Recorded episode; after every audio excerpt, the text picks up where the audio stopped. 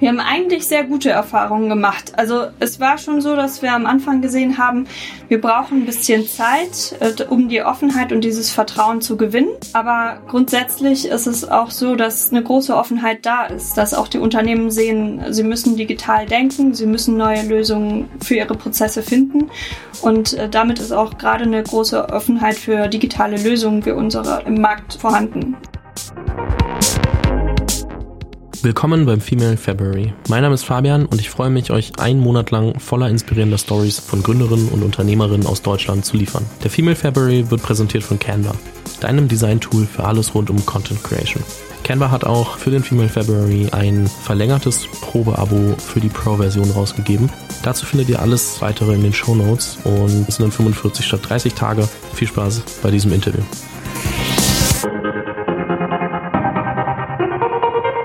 Herzlich willkommen zu einer neuen Folge im Female February. In der erweiterten Ausgabe sind wir ja schon, denn wir haben jetzt schon März und äh, ich freue mich sehr, heute Lena Tuckermann von Meets dabei zu haben. Meets, der Name sagt schon, ähm, es geht um Wohnungen, um Miete etc. Bisschen anders, als ihr es bisher kennt. Da kommen wir gleich drauf.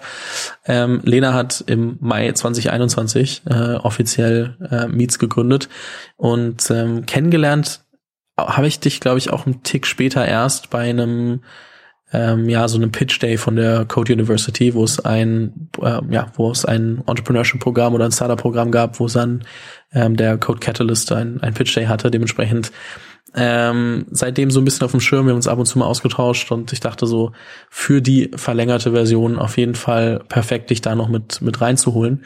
Und äh, einmal ganz kurz, was macht Meets? Äh, Meets erleichtert die digitale Mieterakquise. Das heißt, es geht um einen schnelleren, äh, eine schnellere und effizientere Vermietung von Wohnraum durch digitale Prozessoptimierung. Was das alles genau bedeutet und wie man auf die Idee kommt, darüber sprechen wir gleich. Ähm, jetzt erstmal herzlich willkommen im Podcast, Lena. Vielen Dank, freue mich.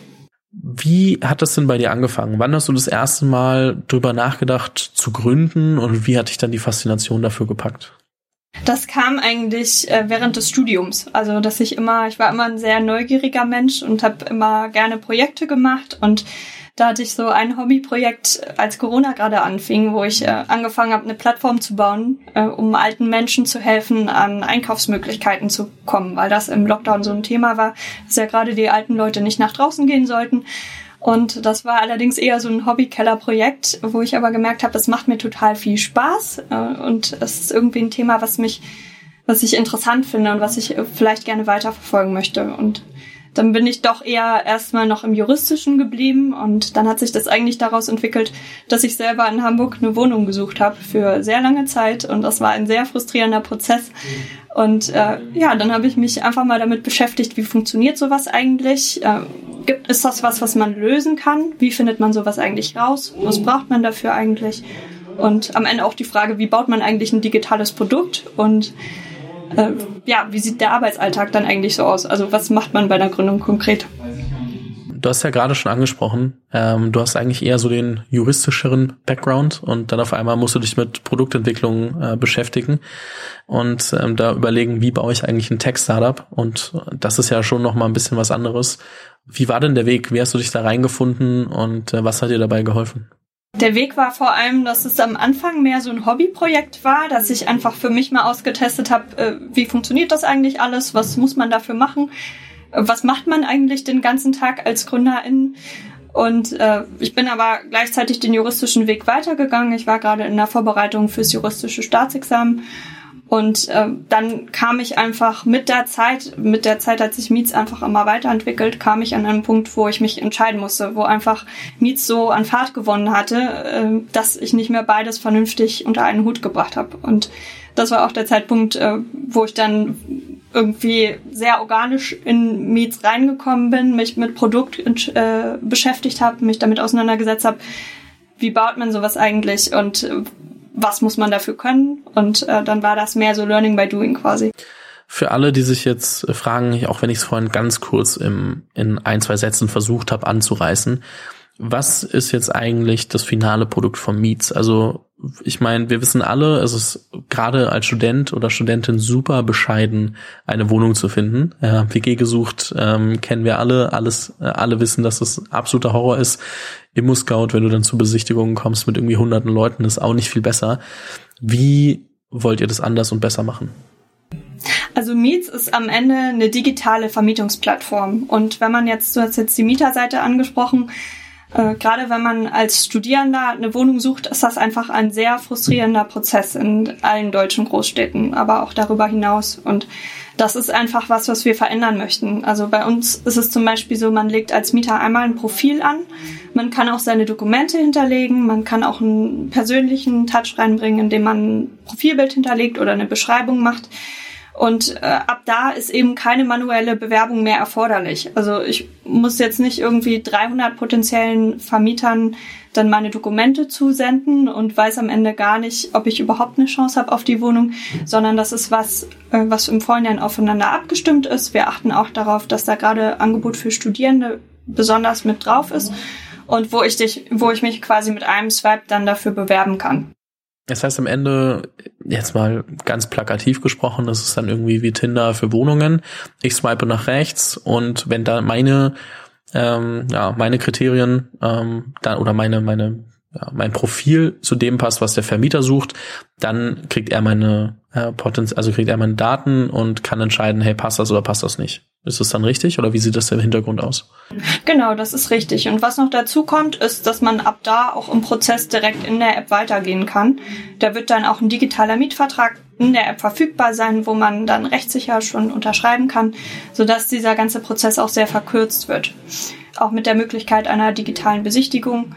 Ähm, also es geht im Prinzip darum, diesen Prozess neu zu gestalten und den vor allem so zu gestalten, dass er auch Spaß macht. Jetzt ist es ja so, dass du ja mehrere Sachen brauchst. Ich meine, ich glaube, die Leute, die Wohnungen suchen, findest du relativ schnell. Die Wohnung, das Wohnungsangebot musst du schaffen und natürlich den digitalen Prozess. Wo lagen denn oder liegen denn bisher die größten Herausforderungen? Was sind so die Dinge, die äh, euch als Team am meisten Kopfschmerzen bereiten? Ich würde sagen, eine große Herausforderung ist auf jeden Fall der Markt, weil der zum einen sehr kompetitiv ist. Also es gibt so ein paar Platzhirsche, insbesondere an Immobilienplattformen. Und zum anderen ist er noch sehr konventionell geprägt, also sehr klassische Strukturen. Äh, es ist alles etwas schwergängig, äh, sehr viel über persönliches Netzwerk und äh, da muss man schon erstmal aus der technischen Seite reinkommen und dann auch Vertrauen gewinnen, gerade bei größeren Kunden, die viele Einheiten haben, äh, bei Vermietungsunternehmen. Äh, das war auf jeden Fall eine große Herausforderung. Und äh, was bei uns auch eine Herausforderung ist, wir sind ein Marktplatz, das heißt, äh, da ist die große Herausforderung natürlich, beide Seiten gleichzeitig hochzubauen dass wir einerseits äh, MieterInnen haben, die dann gute Chancen auf Wohnraum haben, aber auch genug Angebot auf der Plattform haben. Das heißt, dieses Henne-Ei-Problem quasi. Äh, aber da, auch da haben wir jetzt einen Weg gefunden, wie wir das gut in den Griff kriegen und wie wir auch vor allem äh, sehr attraktiv sein können für die Vermieterseite.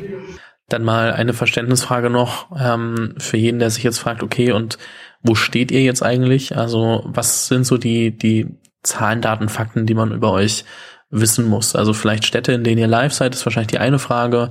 Ähm, wie viele Mietobjekte es bei euch auf der Plattform gibt ähm, oder auch alles, was dir noch einfällt, was man wissen muss, um so ein bisschen besser greifen zu können, wo Miets gerade steht. Ja, wir sind noch sehr jung. Also wir wurden ja im Mai letzten Jahres erst gegründet. Insofern sind wir da noch sehr am Anfang der Reise. Äh, wir haben uns jetzt sehr auf den Standort Berlin fokussiert für den Launch, äh, der gerade als Soft Launch in der Vorbereitung ist. Wir haben jetzt ein MVP live und wir haben jetzt eben auch schon die ersten Partnerschaften abgeschlossen an Immobilienunternehmen und äh, sind jetzt gerade im Prozess 2000 Apartments onzuboarden und dann das offiziell auch für Berlin zu öffnen und uns von da aus dann ähm, auch in den anderen Städten auszubreiten quasi. Wenn du mal so ein bisschen in die Zukunft guckst und ähm, ich sag mal so, keine Ahnung, fünf bis zehn Jahre, was würdest du sagen, wie, wie stellst du dir, ähm, wenn du, wenn du eine neue Wohnung suchst, wie sieht denn für dich der optimale Prozess aus? Was, was wünschst du dir, ähm, wie wir in den nächsten, ich sag mal, in, in einem Jahrzehnt äh, Wohnungen suchen und was muss sich dafür alles verändern? Mein Traumprozess ist eigentlich, dass dieser ganze Prozess in zehn Minuten möglich ist. Das heißt, dass ich sehr mobil bin, dass ich äh, von einem Tag auf den anderen entscheiden kann, ich möchte irgendwo anders hin und dass ich eine technische Infrastruktur habe, dass ich das in wenigen Mög äh, Minuten auch möglich machen kann. Das heißt, äh, dass ich swipe und mir dann äh, eine Wohnung aussuchen kann und da auch im Prozess sehr schnell äh, ähm, den Prozess abschließen kann wo immer ich hin möchte. Also ob das jetzt hier eine Stadt weiter ist oder ein anderes Land, wo ich gerne ein Praktikum machen möchte oder eine Vocation oder ein Auslandssemester, was auch immer. Im Prinzip auch mit so einem Community-Aspekt. Das heißt auch da, dass es ein Prozess ist, der Spaß macht und der auch Vernetzung schafft. Du hast vorhin angesprochen, ähm, dass es auch ein sehr traditioneller, äh, ich sag konventioneller und, und vielleicht auch konservative Branche ist, in der du dich jetzt bewegst. Wie haben die darauf reagiert, als ihr einmal mit einer natürlich innovativen Lösung kamt und dann aber auch als sehr junges Team? Ist ja jetzt nicht so, als ob ihr irgendwie 10, 15 Jahre in der Immobilienbranche unterwegs wart und ähm, irgendwie alles an Erfahrung mitbringt, alle Leute schon kennt, sondern ihr seid da halt reinmarschiert, habt gesagt, wir machen jetzt alles anders. Und ich kann mir vorstellen, dass das ein paar Leute vielleicht auch so, ich sag mal, ein bisschen sich auf die Füße getreten fühlen. Aber wie sind denn eure Erfahrungen? Wie ist das, wenn man so als komplett äh, jung digital in so eine wirklich alteingesessene Branche kommt? Wir haben eigentlich sehr gute Erfahrungen gemacht. Also es war schon so, dass wir am Anfang gesehen haben, wir brauchen ein bisschen Zeit, äh, um die Offenheit und dieses Vertrauen zu gewinnen von den Vermietungsunternehmen. Aber grundsätzlich ist es auch so, dass eine große Offenheit da ist, dass auch die Unternehmen sehen, sie müssen digital denken, sie müssen neue Lösungen für ihre Prozesse finden. Und äh, damit ist auch gerade eine große Offenheit für digitale Lösungen wie unsere äh, in, im Markt vorhanden. Also da hatten, hatten wir jetzt eigentlich keine Probleme, dass da äh, ähm, Leute gesagt haben, das ist jetzt irgendwie zu digital oder das Team ist zu jung. Mhm. Ist ja super. Also ist ja cool zu sehen, dass die Leute darauf auch positiv reagieren, weil es gibt ja Branchen, in denen war das auch anders oder ist das auch manchmal anders. Dementsprechend ist das, glaube ich, ein, ein, sehr großer Vorteil. Ähm, apropos Team, äh, wie setzt sich euer Team zusammen? Also mit wem machst du das gemeinsam und äh, wie habt ihr euch gefunden? Ich mache das, äh, wir sind insgesamt ein Team von sechs Leuten. Mein Co-Founder ist Johann, der ist Produktdesigner und den habe ich äh, sehr schnell kennengelernt, als ich nach einem technischen Co-Founder gesucht habe über mein privates Netzwerk. Wir haben dann äh, auch sehr schnell angefangen, den Prototypen zu bauen und gesehen, dass es passt und dann entschieden, den Weg zusammen weiterzugehen. Und inzwischen haben wir da auch sehr viel Tech-Power noch mit an Bord, also haben ein tolles Team aufgebaut von insbesondere Software-Engineers, die uns da äh, technisch unterstützen. Zum einen, was die App angeht, aber auch zum anderen, äh, was unser Webinterface angeht, was äh, quasi dann die administrative Seite der Vermietung darstellt. Mhm. Wie viele Leute seid ihr insgesamt, wenn man alle mal zusammennimmt? Sechs Leute. Muss man auch dazu sagen, wir sind noch komplett gebootstrapped, also es ist noch alles sehr jung. Es ging jetzt vor allen Dingen darum, das Produkt weiter voranzubringen. Und daher sind wir, sind wir da aktuell sehr technisch aufgestellt. Ja, auf jeden Fall. Also ist ja auch super. Ich glaube, man braucht auch nicht immer so früh äh, unbedingt Geld. Also Geld ist immer eine Option von Investoren, äh, das extra zu nehmen. Aber ich glaube, man kriegt auch, also auf der einen Seite ähm, natürlich hat man ein bisschen weniger Fixkosten. Manchmal findet man auch Leute, die einen äh, unterstützen wollen, wenn man, wenn man jung ist und einfach gemeinsam Bock hat. Oder man hat halt eben dann doch nochmal irgendwie ein paar Projekte auf der Seite und, und äh, bringt das alles zusammen. Ich weiß nicht, welcher Weg davon äh, bei dir zutrifft oder ob ich da komplett daneben äh, liege und es nochmal ein anderer ist. Aber es glaube ich auch ähm, gar nicht so verkehrt, ein Produkt bis zu einem gewissen Grad zu bringen und zu zeigen, hey, guck mal, das haben wir geschafft ohne Geld. Jetzt stell dir mal vor, was passiert, wenn wir Geld hätten.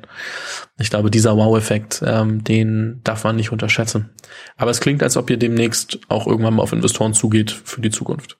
Ja, das auf jeden Fall. Das wird jetzt ein Thema werden, weil es jetzt gerade, wo wir diese ganzen Einheiten auf die Plattform bekommen haben, natürlich auch äh, darum geht, das Team weiter aufzubauen, breiter aufzustellen und da auch das Produkt entsprechend weiter voranzubringen. Aber ja, das war eben bei uns auch ein großer Punkt, dass wir gesagt haben, wir bringen diesen Proof of Concept und äh, schaffen das gut aus eigener Kraft und solange das äh, im Team auch möglich ist, wollten wir das eben auch so machen. Du hast vorhin angesprochen, dass ähm, du deinen Co-Founder Johann über Netzwerk gefunden hast und ähm, ihr dann natürlich auch noch irgendwie ein paar Software Engineers mit dazu genommen habt und äh, deswegen einmal ganz kurz in die Community Corner powered bei LinkedIn mit der Frage, welche Rolle spielt ein Netzwerk für dich als Gründerin? Also gerade in so einer frühen Phase ähm, spielt es eine große Rolle, spielt es keine Rolle? Ähm, wie wichtig ist Netzwerk für dich? Ich würde sagen, es ist auf jeden Fall wichtig, aber ich würde nicht sagen, dass man dieses Netzwerk haben muss, um zu gründen. Also es war auch bei mir so, dass ich ein sehr juristisch geprägtes Umfeld hatte, äh, wo alle einen sehr klassischen juristischen Weg gegangen sind und äh, dass ich mir dieses Netzwerk dann gesucht habe und auch mit der Zeit aufgebaut habe. Also es ist einfach was, was finde ich auch organisch mitwächst und sich dann auch so entwickelt. Ja, 100 Prozent. Und meistens ähm, merkt man dann irgendwie später, wo man die Leute wieder sieht, ähm, wo dann doch nochmal irgendwie man die Leute irgendwie kennenlernt und es auch gut, das nicht zu erzwingen, sondern einfach organisch äh, laufen zu lassen. Und ähm, ich glaube, gerade in so einer frühen Phase, vor allem wenn man bootstrapt, muss man, glaube ich, noch viel mehr Fokus auf, aufs Produkt legen, als wenn man parallel quasi Fundraising und, und Investorengespräche unterbringen muss. Ist ja dann auch nochmal ein ganz anderes ähm, Blatt Papier, auf dem da geschrieben wird. Und äh, dementsprechend äh, scheint mir das schon gar keine, gar keine so schlechte Idee, da sich wirklich auf, auf Produkt ähm, zu fokussieren.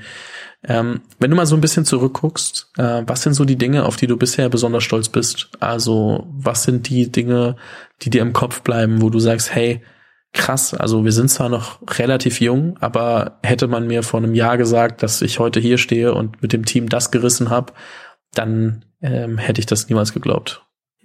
Also für mich der größte Aspekt ist da auf jeden Fall das Team und das, was wir da gemeinsam jetzt in den letzten Monaten auf die Beine gestellt haben. Also gerade vor dem Hintergrund, dass es komplett gebootstrapped ist, das heißt, dass jeder aus eigener Kraft geguckt hat, das möglich zu machen, ähm, dass wir einfach jetzt ein MVP auf dem Markt haben, mit dem wir auch schon erfolgreich vermietet haben, mit dem wir eine Lösung geschaffen haben, die auch für viele Vermietungsunternehmen sehr interessant ist und ähm, einfach auch diese Höhen und Tiefen gemeinsam als Team durchzugehen und diese Begeisterung zu teilen und auch nicht zu verlieren, wenn es mal schwierig wird.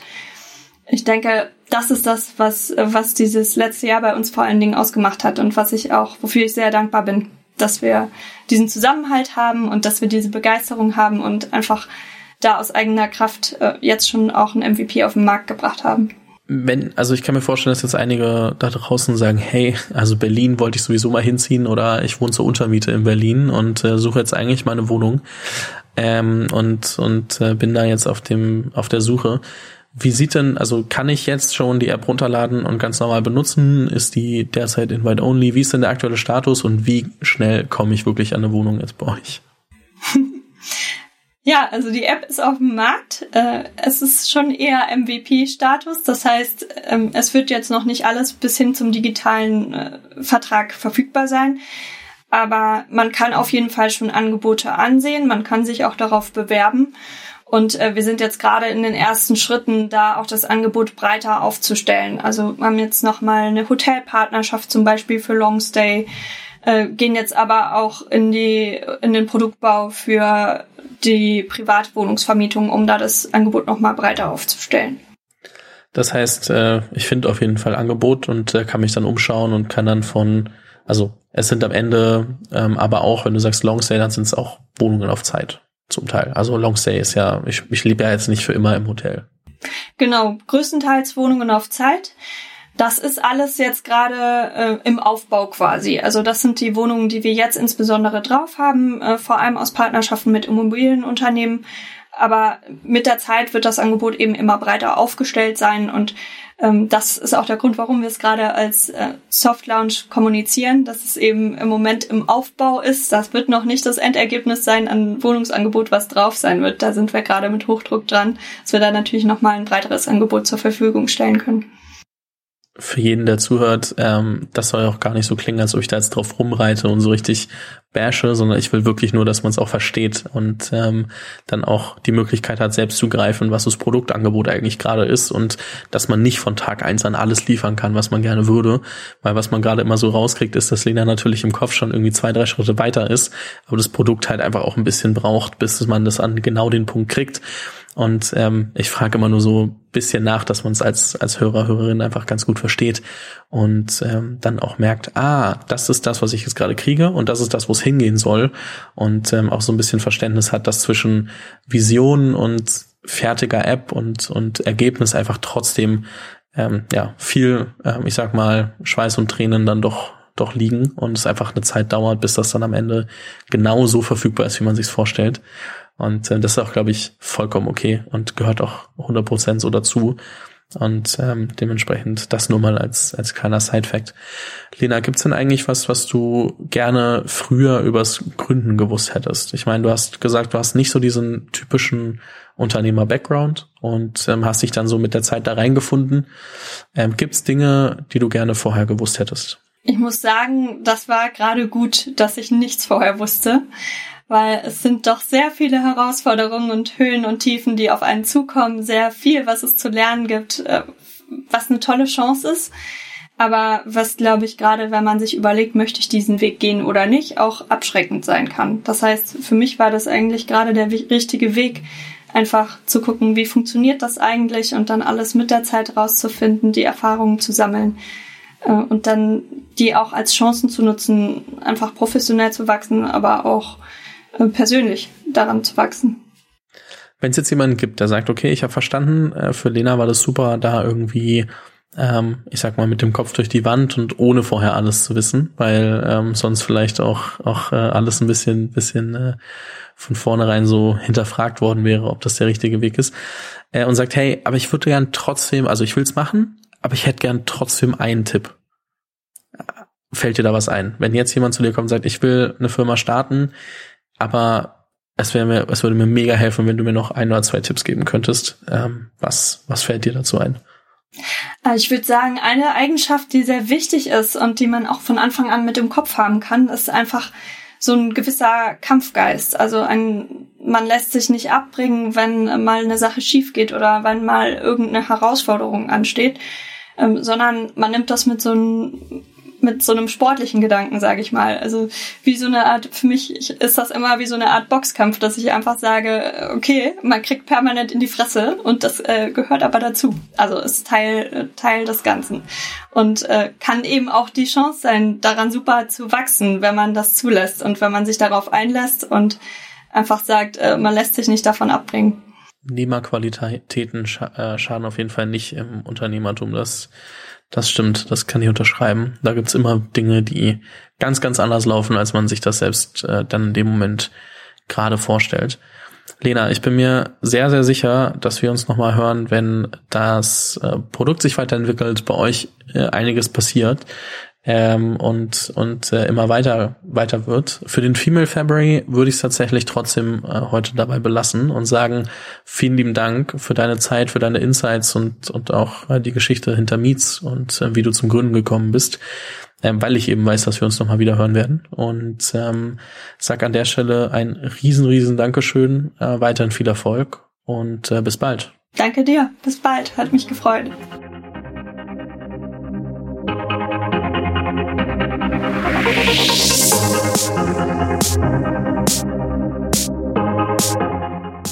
Vielen Dank fürs Zuhören bei dieser Folge des Female February. Wenn du keine Folge verpassen willst, abonniere den Podcast auf dem Kanal deiner Wahl. Falls du selbst eine Story zu erzählen hast, poste diese gerne auf Instagram oder LinkedIn mit dem Hashtag Female February. Diese Episode des Female February wurde präsentiert von Canva, deinem Design-Tool für alles rund um Content Creation. Canva hat auch für den Female February ein Angebot aufgesetzt und zwar die Möglichkeit, Canva Pro für 45 Tage zu testen. Das Angebot gibt es so online nicht. Es sind immer maximal 30 Tage und dementsprechend äh, freue ich mich sehr über das Angebot von Canva. Das Ganze findet ihr unter canva.me slash female February, also ist zusammen und klein dann. Findet ihr aber auch nochmal in den Show Notes und dort könnt ihr einfach auf den Link klicken und euch dann das Probeabo für Canva Pro holen.